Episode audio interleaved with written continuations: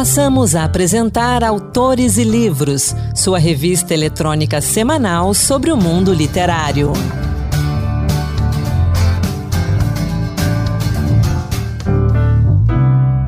Olá, seja bem-vindo, a partir de agora, Autores e Livros, a revista literária da Rádio Senado.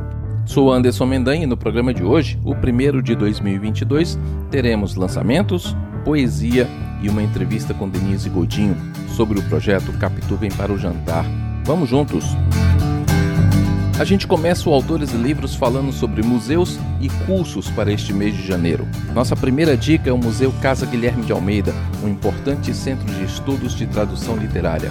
Eu conversei com a Simone Homem de Mello, coordenadora do centro, sobre o museu e sobre suas atividades. Vamos ouvir. Estamos aqui conversando com Simone Homem de Mello, poeta, tradutora, coordenadora também do Centro de Estudos de Tradução Literária do Museu Casa Guilherme de Almeida. Simone, como é que funciona esse centro no, no museu?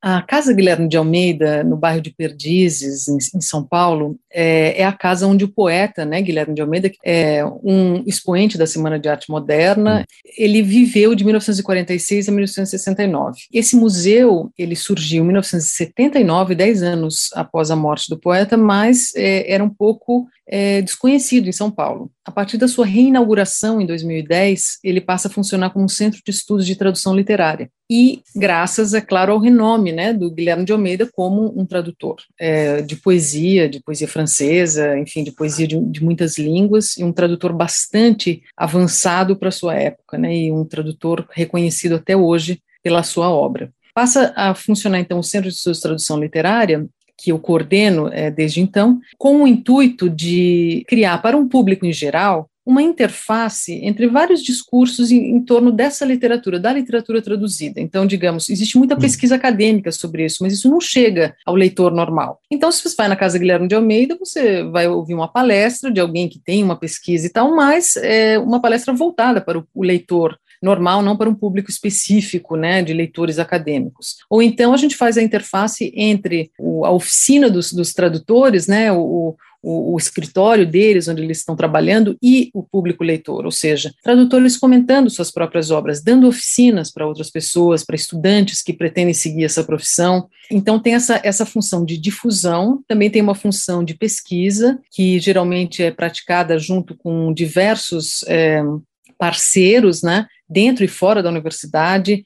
Então, a gente tem, por exemplo, a pós-graduação em estudos da tradução da Universidade Federal de Santa Catarina, que é a primeira do Brasil, a pós-graduação em estudos da tradução da Universidade Federal do Ceará, que é uma das mais recentes uhum. e já bastante renomada, e, entre outros cursos acadêmicos esse trabalho de realmente trocar é, a própria matéria da tradução é uma matéria é, né, de muitas línguas e muitas culturas, então é, exerce esse papel de um diálogo intercultural e interinstitucional. Né? A Biblioteca Nacional, por exemplo, a, é, nós é, é, publicamos agora recentemente com a editora da Universidade de Brasília duas obras muito importantes da teórica da tradução brasileira Inês Ozek Depré, duas obras de, teo, de estudos da tradução. Então, é, junto a essa, essa atividade de pesquisa, também segue essa de publicações, né, sempre em, co, em coedições com outras editoras, e nós temos programas formativos, como o programa formativo para tradutores literários, que aceita pessoas desde é, estudantes secundaristas até pós-doutores,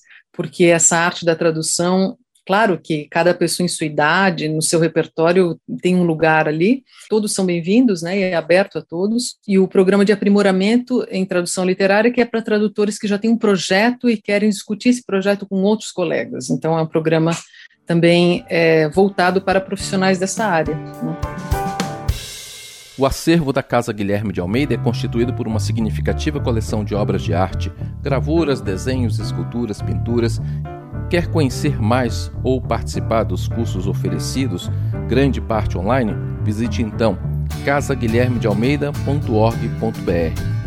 Olhando aqui o site, ainda tem vagas para o um encontro presencial sobre os modernistas e a cidade de São Paulo, que acontece no dia 22. É um passeio pelos centros velho e novo de São Paulo que busca resgatar a memória e a influência dos modernistas nas transformações ocorridas na cidade durante as primeiras décadas do século XX.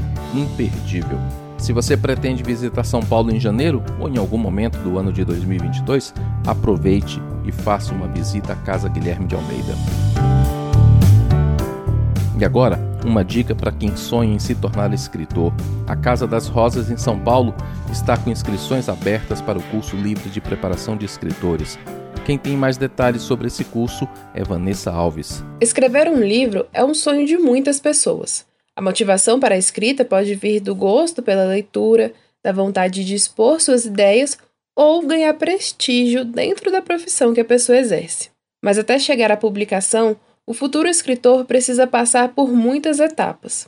A antropóloga Cauane Maia, de São José, Santa Catarina, lançou, com recursos próprios, o livro Vozes Negras em Florianópolis, como resultado de sua dissertação de mestrado em 2020. Na opinião dela, a distribuição e o alto custo de produção são as maiores dificuldades que os novos autores enfrentam. É, o mercado editorial ainda é, ele é muito concentrado. Isso faz com que as regras também para publicação e os valores dessas editoras sejam extremamente elevados. Os futuros escritores podem agilizar a jornada até a publicação do livro por meio de cursos de produção literária. Existem várias iniciativas que oferecem essa aprendizagem. Uma delas é o Curso Livre de Preparação de Escritores, o CLIP, do Museu Casa das Rosas, em São Paulo. A ideia do curso é oferecer capacitação técnica e recursos de profissionalização para quem deseja publicar e desenvolver a criatividade por meio da escrita. Escritor com quatro livros publicados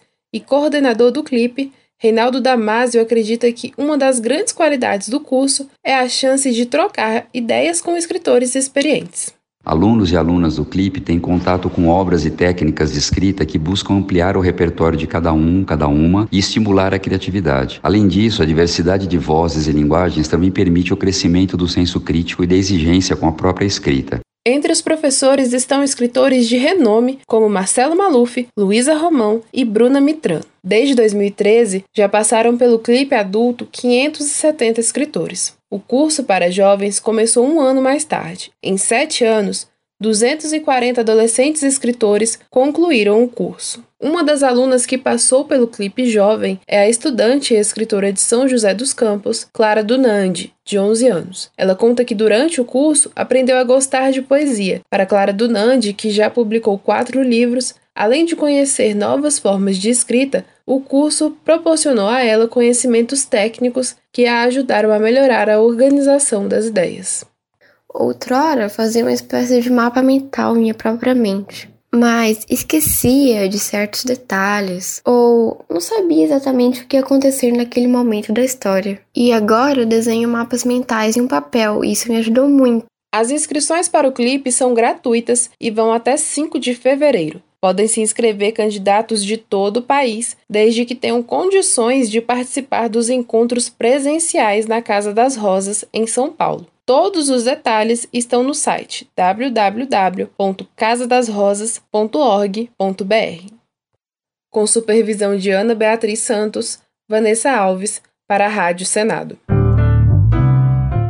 Obrigado, Vanessa, pelas informações e repetindo o endereço do site para você se inscrever no curso casadasrosas.org.br.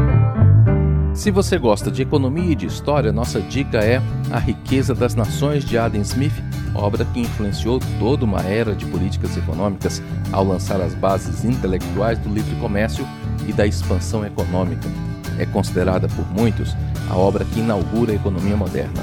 E a gente tem à disposição aqui no Brasil agora uma nova edição da Edipro com texto integral em um único volume, com capa dura e acabamento refinado essa edição traz, além de uma tradução cuidadosa, a revisão técnica e comentários do professor doutor Maurício Schalfen Coutinho, do Instituto de Economia da Universidade Estadual de Campinas, a Unicamp. Atemporal, a obra-prima escrita por Adam Smith em 1776 aborda os mais diversos aspectos da economia, do acúmulo de riqueza à divisão do trabalho, dos sistemas à composição de preços das mercadorias e teorias como a mão invisível da acumulação de capital ou das regras de governo. A Riqueza das Nações, de Adam Smith, da Edipro, tem 928 páginas e está disponível tanto no formato digital quanto no impresso. O Autores e Livros faz agora um breve intervalo. Na volta, vamos ouvir a entrevista com Denise Godinho. Estamos apresentando Autores e Livros. Autores e livros de volta e voltamos com uma conversa muito legal com Denise Godinho sobre literatura e comidas. Vamos acompanhar. Entrevista. Denise Godinho aprendeu a cozinhar inspirada pelas comidinhas citadas em seus livros preferidos. Foi Capitu, de Dom Casmurro, que a guiou pela empreitada. O resultado é o projeto Capitu Vem para o Jantar, que virou blog, livro, lançado pela editora Verus, um canal no YouTube e também um perfil no Instagram. Denise, bem-vinda ao Autores e Livros. Oi, estou muito feliz de estar aqui. Muito obrigada pelo convite. Denise, conta pra gente, como é que uma cocada te levou a escrever um livro e a realizar todas essas outras iniciativas?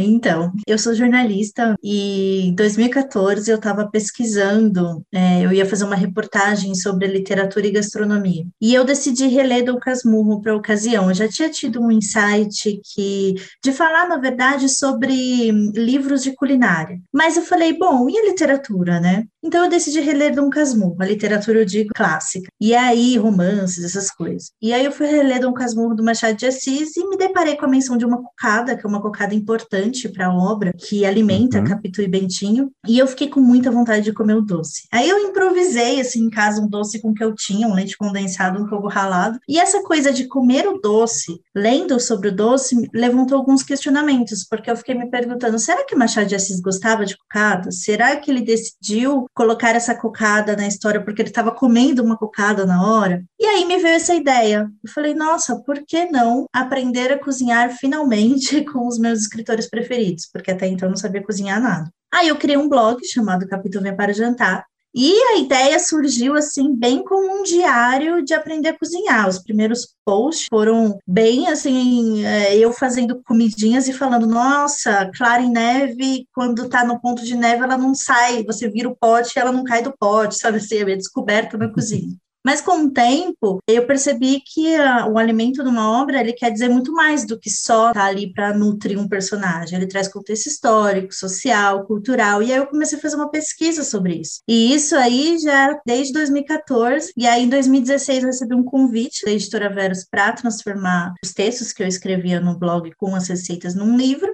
E eu comecei a fazer conteúdo para internet no ano passado, com bastante dedicação por causa da pandemia. Então, comecei a aproveitar para criar conteúdo na internet. E tem sido, assim, muito maravilhoso, porque eu criei uma comunidade muito legal, engajada, interessada nessa simbiose entre literatura e gastronomia. Eu conheci você lá pelo Instagram mesmo pelo algoritmo, cair por Sim. lá e é um perfil fantástico, gostoso. É, Denise, depois de Dom Casmurro, você diz aí que continuou fazendo leituras. Que outras leituras você fez? Fala um pouquinho dessa mistura de literatura e culinária. Nossa, foram tantos, assim, desde, eu acho que, eu sempre fui uma leitora voraz, assim, eu venho de uma família que me incentivou desde pequena a leitura, mas eu não tinha tido esse olhar, então quando eu criei o Capitu, eu revisitei algumas obras que eu já tinha lido, para ver se tem alguma menção à comida, porque às vezes passa batido, né, você vê, por exemplo, eu sempre falo da maçã da Branca de Neve, todo mundo conhece a história, mas acaba não, não analisando o sentido daquela maçã na história, né, então é eu fiz, eu revisitei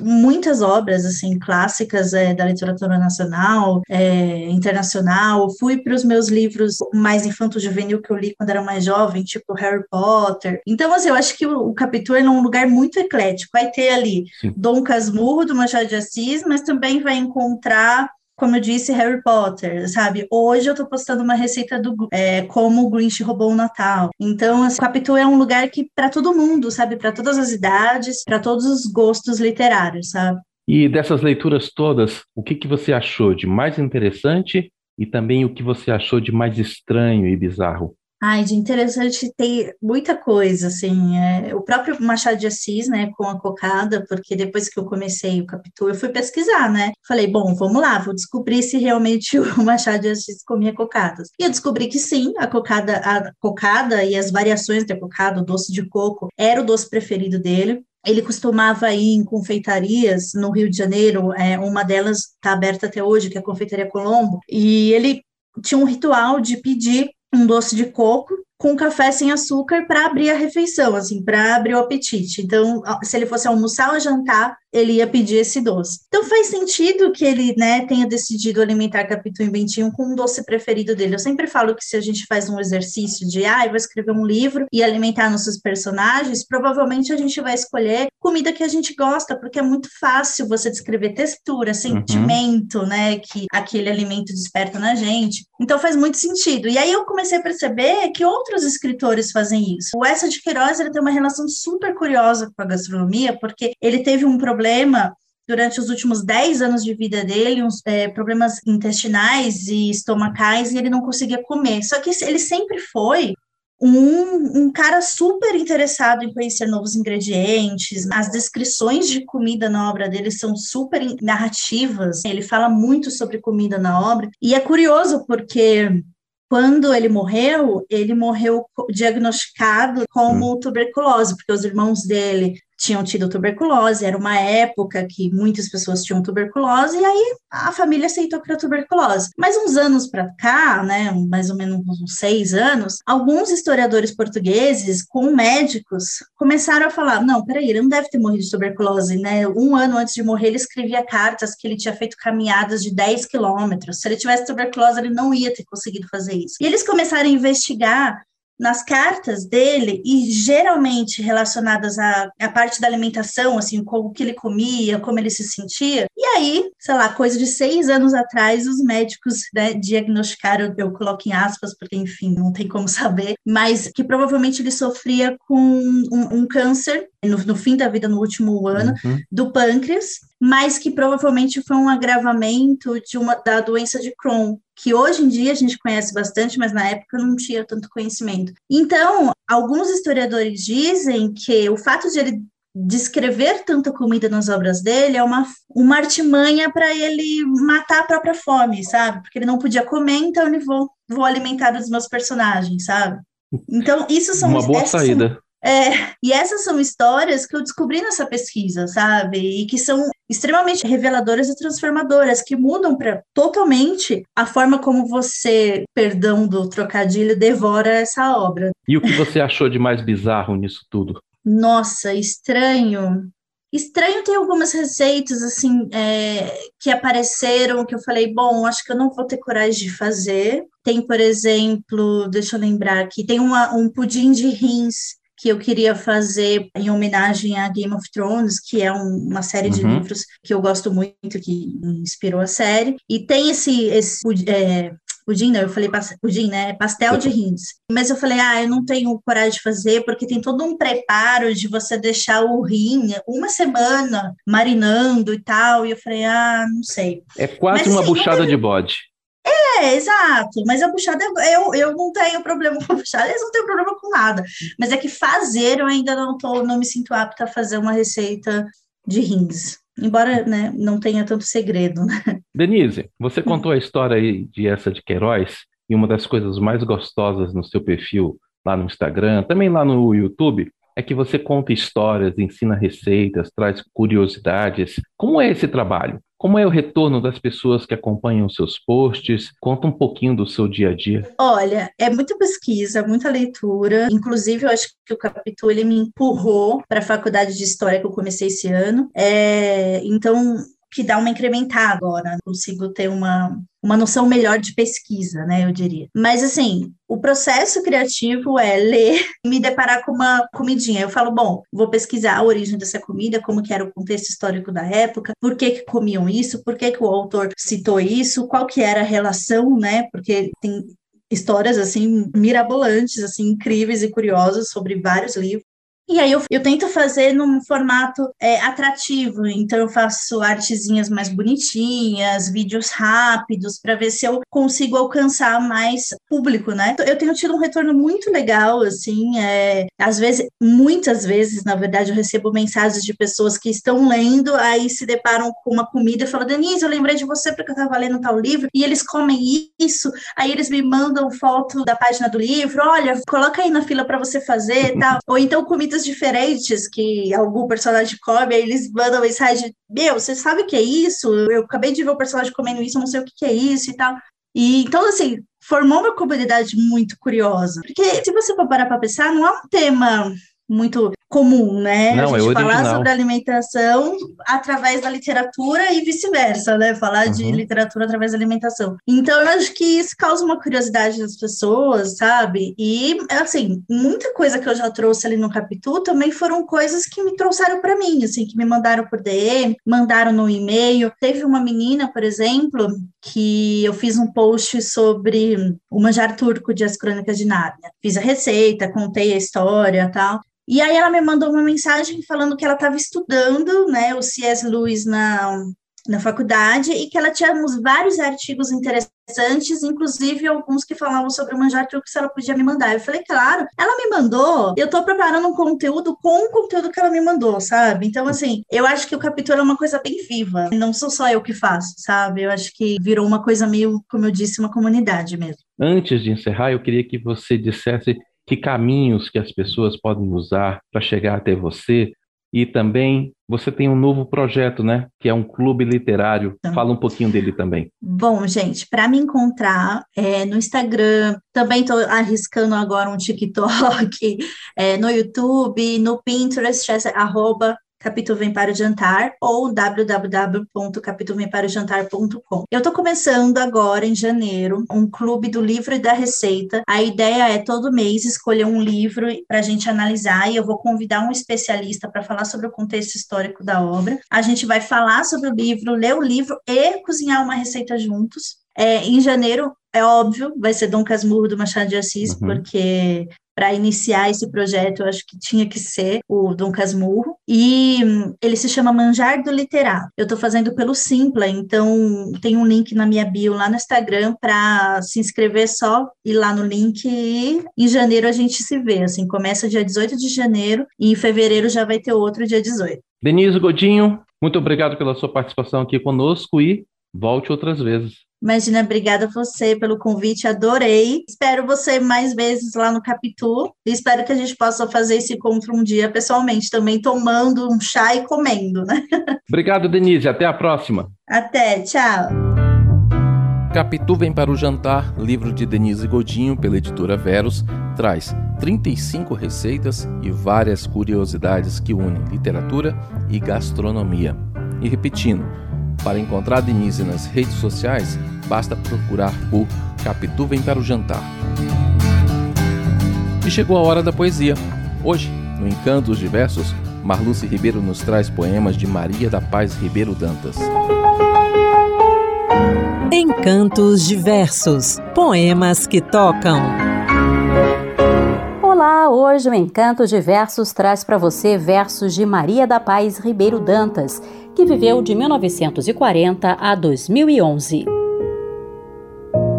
Natural de Esperança, na Paraíba, Maria da Paz Ribeiro Dantas foi também ensaísta e crítica literária. Publicou sua primeira obra poética em 1979, intitulada Sol de Fresta. Dela você ouve agora os versos de O Rastro. Enquanto durmo, alguém escondido atrás do espelho, sobre meu rosto passeia em seu cavalo de pedra. Do fundo do sono, ouço o tropel. Perdi os olhos nas órbitas da estátua? Cada manhã acordo e procuro em meu rosto, cada vez mais nítido, o rastro.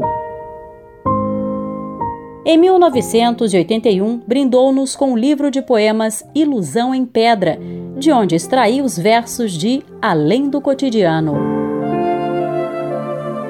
Ao longo do ano, das calçadas das ruas da cidade, a árvore espera, no cego cinza da estrutura.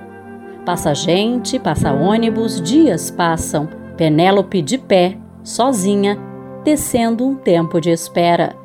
Nossos ouvidos poucos, nossos ouvidos curtos, aquém do acontecimento. Um dia chegou o grito, chegou a flor. Escreveu ainda Matéria Clara, publicado em Corpo Lunar, antologia poética organizada por Edileuza da Rocha. Tocar tua voz, fruto anoitecido em veludo, tua voz tocar em pelo, em pele, em cor, lúcida textura da manhã consumada. Em sua poesia, Maria da Paz Ribeiro Dantas muitas vezes explora questões metafísicas. É o que você encontra no poema Águas. Mergulho no sonho e reencontro o tanque raso e claro. Nele cabia o tempo da infância, as horas apacentadas no fundo da chuva passageira. Retorno à tona das águas que afogaram o tanque, onde a líquida solidão no corpo de pedra e cal retorno à tona do que agora me contém, o tempo, torneira aberta, inundando os dias e as noites. Também versando sobre reminiscências e a passagem do tempo, Almir Sater e Renato Teixeira compuseram No Rastro da Lua Cheia. No quintal lá de casa passava um pequeno rio que descia lá da serra, ligeiro escorregadio a água era cristalina, que dava para ver o chão, ia cortando a floresta na direção do sertão. Lembrança ainda me resta, guardada no coração. E tudo era azul celeste, brasileiro cor de anil.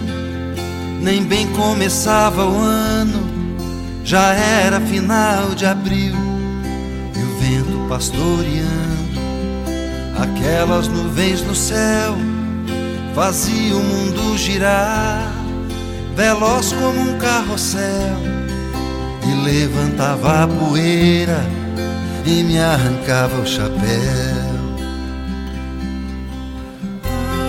Ah, o tempo faz, tempo desfaz e vai além sempre. A vida vem lá de longe, é como se fosse um rio, pra rio pequeno canoa, pros grandes rios navios, e bem lá no fim de tudo, começo de outro lugar. Será como Deus quiser como o destino mandar. No rastro da lua cheia. Esse foi o Autores e Livros, a revista literária da Rádio Senado. Se você quiser outras dicas de leitura ou saber mais sobre os livros que falamos aqui hoje, acesse o Instagram e use a hashtag Dicas Autores e Livros. Autores e Livros teve apresentação de Anderson Mendanha, produção de Ana Beatriz Santos e trabalhos técnicos de Josevaldo Souza. Até a próxima. Boa leitura! Acabamos de apresentar Autores e Livros, sua revista eletrônica sobre o mundo literário.